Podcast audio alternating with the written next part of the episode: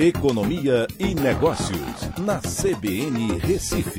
Oferecimento Cicred Recife e Seguros Unimed. Soluções em seguros e previdência complementar. Olá, amigos, tudo bem? No podcast de hoje eu vou falar sobre a Secretaria de Política Econômica do Ministério da Economia, que agora vê uma inflação mais alta em 2021, mudando de 6,2% para 8,4%.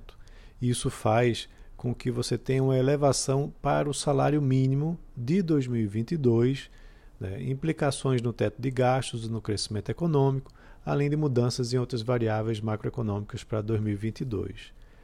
É, o salário mínimo ele vai provavelmente ser reajustado para um valor de R$ 1.192,40 ao invés de R$ 1.169.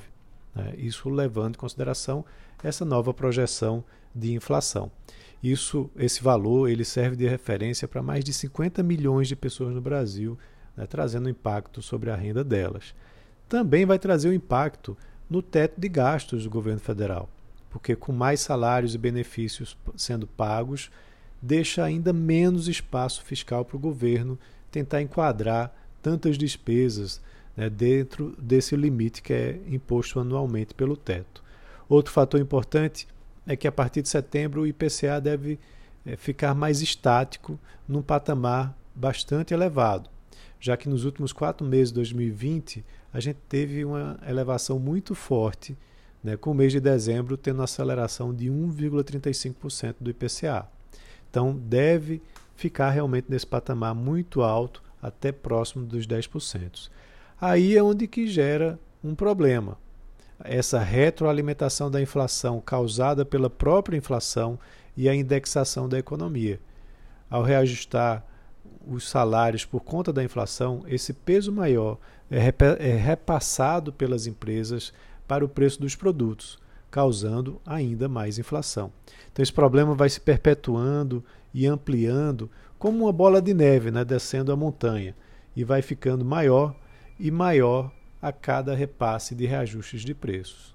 A inércia da inflação ela precisa ser combatida com a continuação da mão forte do Banco Central elevando a Selic. Do, do lado da oferta, o fornecimento de insumos e produtos acabados deve se estabilizar em 2022, né, passado esse momento mais forte da pandemia. Já pelo lado da demanda, à medida que os estímulos financeiros sejam diminuídos, o desaquecimento deve também ajudar a diminuir a pressão sobre o consumo.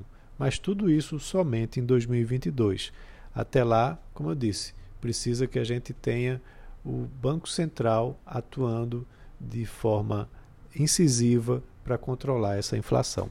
Então é isso. Um abraço a todos e até a próxima.